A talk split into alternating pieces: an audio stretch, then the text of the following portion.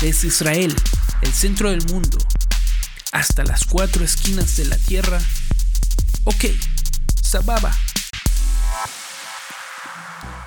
Y después de esta pausa musical que pudiste haber escuchado, si estás suscrito a mi playlist de Spotify, y también pronto va a estar en el playlist en YouTube, eh, continuamos con nuestro episodio número 6 de OK Sababa, donde estamos hablando sobre las interesantes coincidencias entre el relato eh, de la historia del libro de Esther, que celebramos en la fiesta de Purim, y eh, el conflicto entre Putin y Zelensky, entre Rusia y Ucrania. Les quiero recordar también que la fiesta de Purim es como una especie de carnaval eh, que se celebra aquí en Israel. Todas las comunidades judías lo celebran alrededor del mundo, pero aquí en Israel es mucho más especial. Aquí no se celebra el carnaval cristiano como lo podrán eh, celebrar en Sudamérica, eh, Brasil, en Latinoamérica, en Caracas también se celebraba. Obviamente es un día feriado en Venezuela y muchos otros países, pero eh, si mal no recuerdo, es Latinoamérica el punto, el lugar eh, donde el carnaval es una, una experiencia mucho más eh, significativa en términos de, de tradiciones y costumbres de la cultura latinoamericana.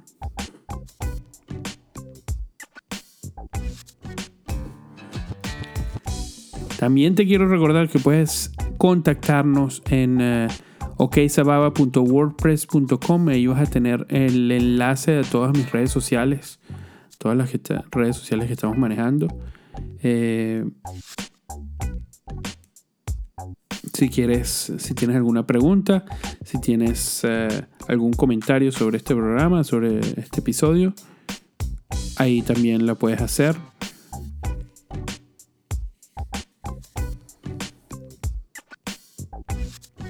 Y por supuesto, todas las ideas están bienvenidas en este espacio que quiero compartir con ustedes. Y continuando con nuestro episodio, que veníamos hablando ya, tratando de responder a la pregunta, ¿cómo relacionamos esta historia del libro de Esther con el conflicto entre Rusia y Ucrania? Bueno, tenemos que irnos al texto, el texto bíblico. Y al leer encontraremos ciertas coincidencias particulares. Si vamos al libro de Esther, buscamos el capítulo 3, 3 del 1 al 5, leemos, bueno, vamos a leer solamente el final para no extendernos tanto. Cuando Amán vio que Mordejai ni se arrodillaba ni se humillaba delante de él, se llenó de ira. Pero no contentándose con castigar solamente a Mordejai, como ya habían informado cuál era el pueblo de Mordejai, procuró Amán destruir a todos los judíos que había en el reino de Hashverosh, al pueblo de Mordejai. Si ponemos los ojos en las situaciones que llevaron al conflicto entre Rusia y Ucrania al día de hoy, nos daremos cuenta que cuando Putin vio que Zelensky y los ucranianos no se iban a arrodillar ante, los deseos de él, de, poner un de que su gobierno, de que el gobierno de Ucrania sea una especie de títere de Rusia y que no se iban a inclinar ante él, este se llenó de ira y decidió invadir a Ucrania sin provocación alguna. En ambos casos, un megalómano con poder absoluto hizo algo escandaloso sin ninguna provocación, solo porque su poder se vio confrontado. Ese es ese es el primer rasgo, esa es la primera similitud que encontramos entre el conflicto de Ucrania con el conflicto descrito en el libro de Esther. El rabino David Golinkin en su artículo para el Jerusalem Post se va como acercando en distintos puntos en estas coincidencias. Él habla de la reacción. Él describe tres etapas que distinguen las reacciones de los judíos en Persia hace aproximadamente 2000 años, 2500 años, cuando, ocurrió, eh, cuando ocurrieron los sucesos descritos en el libro de Esther. Bueno, leemos en el libro de Esther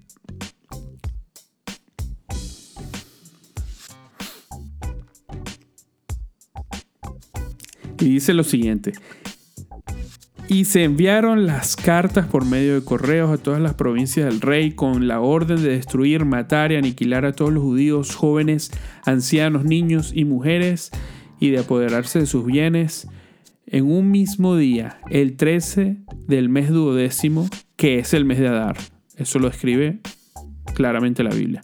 La copia del escrito que se dio por mandamiento en cada provincia fue dada a conocer a todos los pueblos, a fin de que estuvieran listos para aquel día. Los correos salieron con prontitud por mandato del rey y el edicto fue publicado también en Shushan, capital del reino.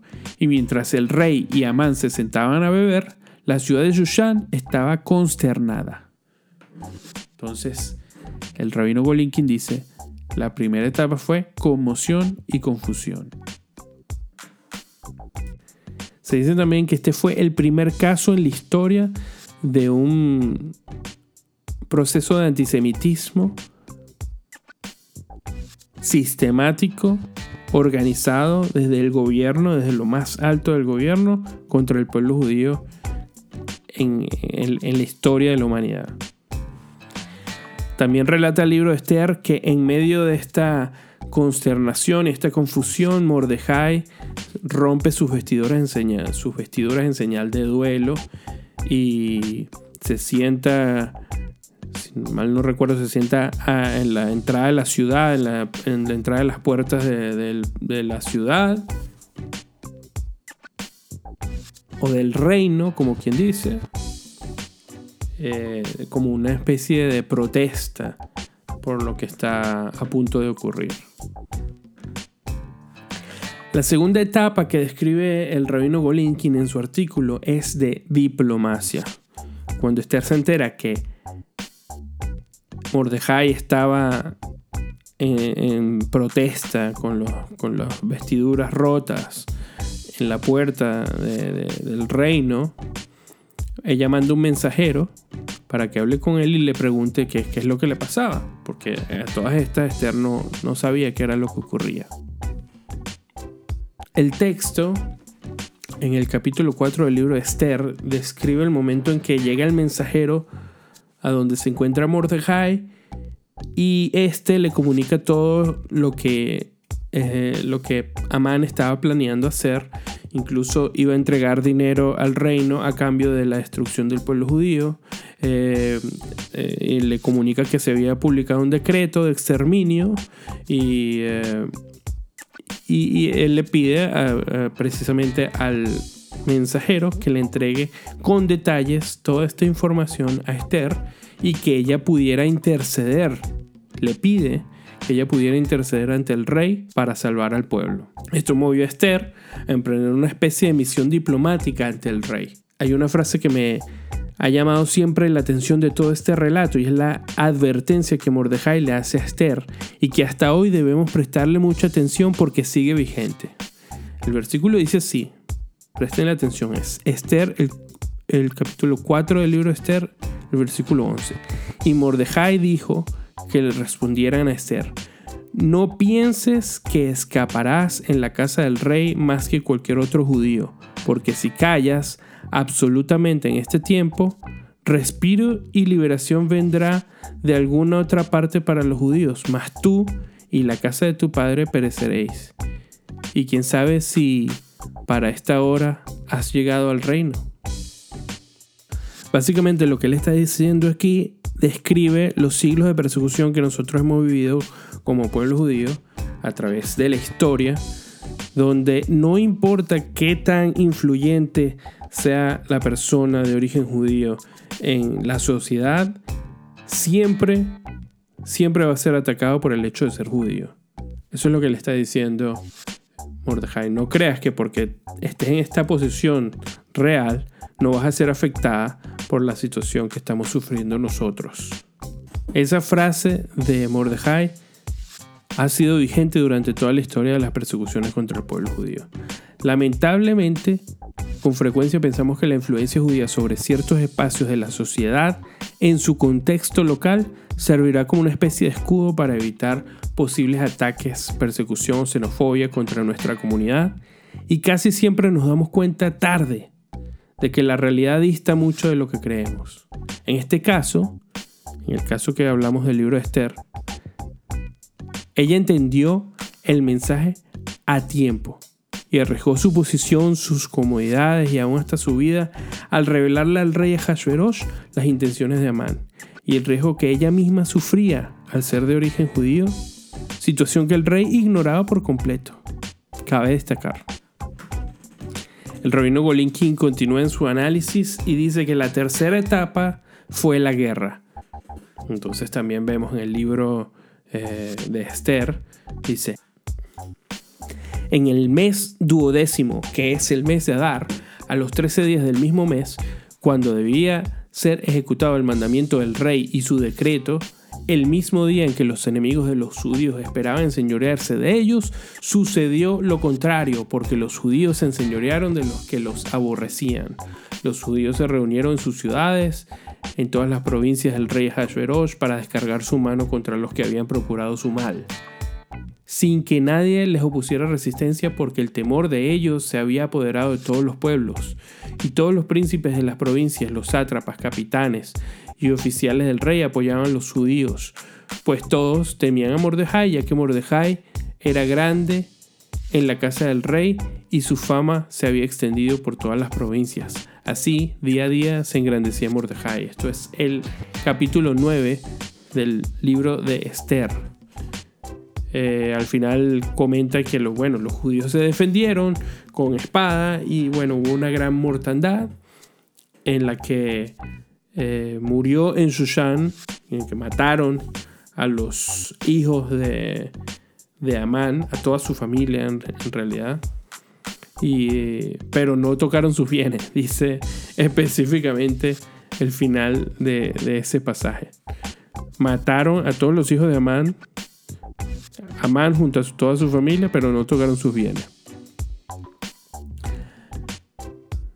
Más adelante dice que en el capítulo, más adelante dice en este mismo capítulo que los judíos se más adelante dice en este mismo capítulo que los judíos se defendieron en las provincias y terminaron matando a 75 mil de sus enemigos. Y esto fue lo que llamamos la guerra. Ya descritas estas tres etapas, eh, con conmoción y confusión, diplomacia y guerra, bueno, podemos entrar eh, un poquito con más profundidad en las consecuencias.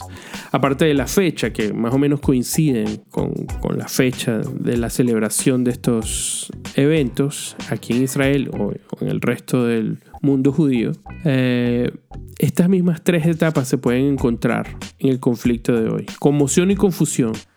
Nadie hasta el momento en que Putin eh, comenzó a atacar creyó que este conflicto era real. De hecho, estaban diciendo que había desinformación, que había eh, mensajes de las redes sociales para, para generar confusión. Eso ocurrió. La gente en Ucrania incluso escribía mensajes y ponía fotos diciendo, mira, aquí no ha pasado nada, aquí todos estamos bien, todo está tranquilo. Estamos hablando de hace unos días para acá. Todo esto nos permite pensar que las mismas motivaciones que llevaron a Amán a llevar a cabo su plan coinciden con las mismas motivaciones que, que Putin tiene para enfrentarse con Zelensky y el pueblo ucraniano. La diplomacia. La diplomacia está en este momento activada para tratar de contener la situación. Y asimismo para denunciar los crímenes de uno de los representantes más pesados, de nada más y nada menos que del Consejo de Seguridad de la ONU. El presidente Zelensky no ha abandonado su posición, por el contrario, le ha hecho frente al tirano ruso en todos los escenarios posibles. Al igual que Esther hizo un llamado por su pueblo ante la Unión Europea, ante la OTAN, ante la ONU, Israel, Egipto, Turquía, el Congreso de los Estados Unidos para proporcionar armas, suministros y un boicot económico y una zona de exclusión aérea o todo lo que sea necesario para salvar al pueblo ucraniano y a su, país. Y la tercera etapa que hemos hablado anteriormente y es la más lamentable, es la guerra. Pero fíjense esto, Putin pensó que Ucrania se rendiría sin oposición alguna, al mismo momento. Impondrían un régimen títere que ocuparía Ucrania, pero al igual que Esther en el relato bíblico, Zelensky logró unir al pueblo ucraniano en contra del imperio opresor, plantándose como una gran resistencia ante el asedio imperial. Putin a su vez queda desenmascarado como un gran eh, carnicero eh, imperialista opresor, como, como así quedó desenmascarado el, el malvado Amán en la historia de Esther. Otra extraña, no sé si llamarlo coincidencia, pero, pero algo que llama la atención. Purim es una fiesta donde se destaca la comedia. Generalmente se lee el libro de Esther y se hace mofa mientras se está leyendo se hace mofa del malvado man, se describe a la reina, se describe Mordejai, se describe al rey.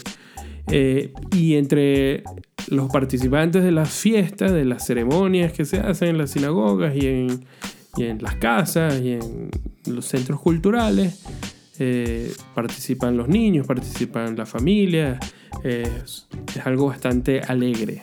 La gente tiene la tradición de disfrazarse como si fuera carnaval, como ya les dije antes. El mismo texto bíblico a veces, si tú te pones a leer con atención, se presta para esta dicotomía. Quizás una de las cosas interesantes de todo esto es que eh, Zelensky, Vladimir Zelensky, es eh, quien es el actual presidente de Ucrania, es en realidad un comediante, un comediante eh, ucraniano y llega al poder precisamente en el ejercicio de su profesión cuando a través de la comedia critica la situación de corrupción y decadencia en la que eh, se encontraba el país previo a las elecciones y tomó un gran apoyo popular a través de, una serie, una película que, que él protagonizó donde se denunciaban los casos de corrupción y esto llevó a Zelensky a la presidencia. Otra coincidencia interesante es que tanto Esther como Mordejai, quienes llegan al poder eh, siendo judíos y gobiernan sobre un territorio o un país o un imperio no judío, asimismo el caso de Zelensky también representa lo mismo, porque eh, Zelensky es parte de una comunidad judía muy grande que existe en Ucrania, que también es consecuencia de, la diáspora producida por los imperios que ocuparon el territorio de Israel hace ya aproximadamente 2000 años, desde la expulsión de los judíos de, de Israel por parte del imperio romano, que llevó a la diáspora judía a través de toda Europa y el Medio Oriente. En fin, estas fueron las eh, interesantes coincidencias que se pueden ver entre ambas situaciones. Por supuesto que mi esperanza está en que esto no sean sino coincidencias y, que no sea parte de algo más profundo que nos lleve a, una guerra mundial, a la tercera guerra mundial, y que las mediaciones puedan dar resultados y que puedan encontrar estos pueblos paz, porque también en Rusia, tanto Rusia como Ucrania están sufriendo esta situación por eh, egos desmedidos de un liderazgo eh, completamente cegado por el poder. Tanto Rusia como Ucrania tiene comunidades judías muy importantes para nosotros. Tanto Rusia como Ucrania tiene, tiene personas muriendo en este conflicto. Lamentablemente Ucrania eh, está sufriendo la peor parte. Y bueno, nuestra oración y nuestro deseo es que esto se detenga y que podamos encontrar caminos para la paz. Si me preguntas cómo puedes ayudar para em, aliviar el dolor de las víctimas de este conflicto, bueno, mi principal recomendación sería eh, contactar en la página de la, de la de la agencia judía, y eh, ahí hay una sección de donaciones para la comunidad judía de Ucrania y para apoyar a la, la, la la emigración de los judíos ucranianos a Israel. Esa es la mejor forma como tú puedes ayudar eh, en este conflicto a las comunidades judías ucranianas.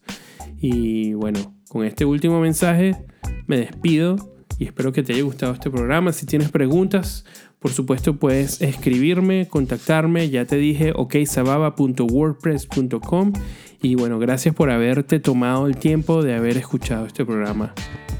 Nos vemos para la próxima. Un abrazo. Leitraut.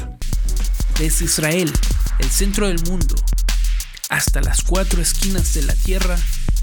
Ok, Sababa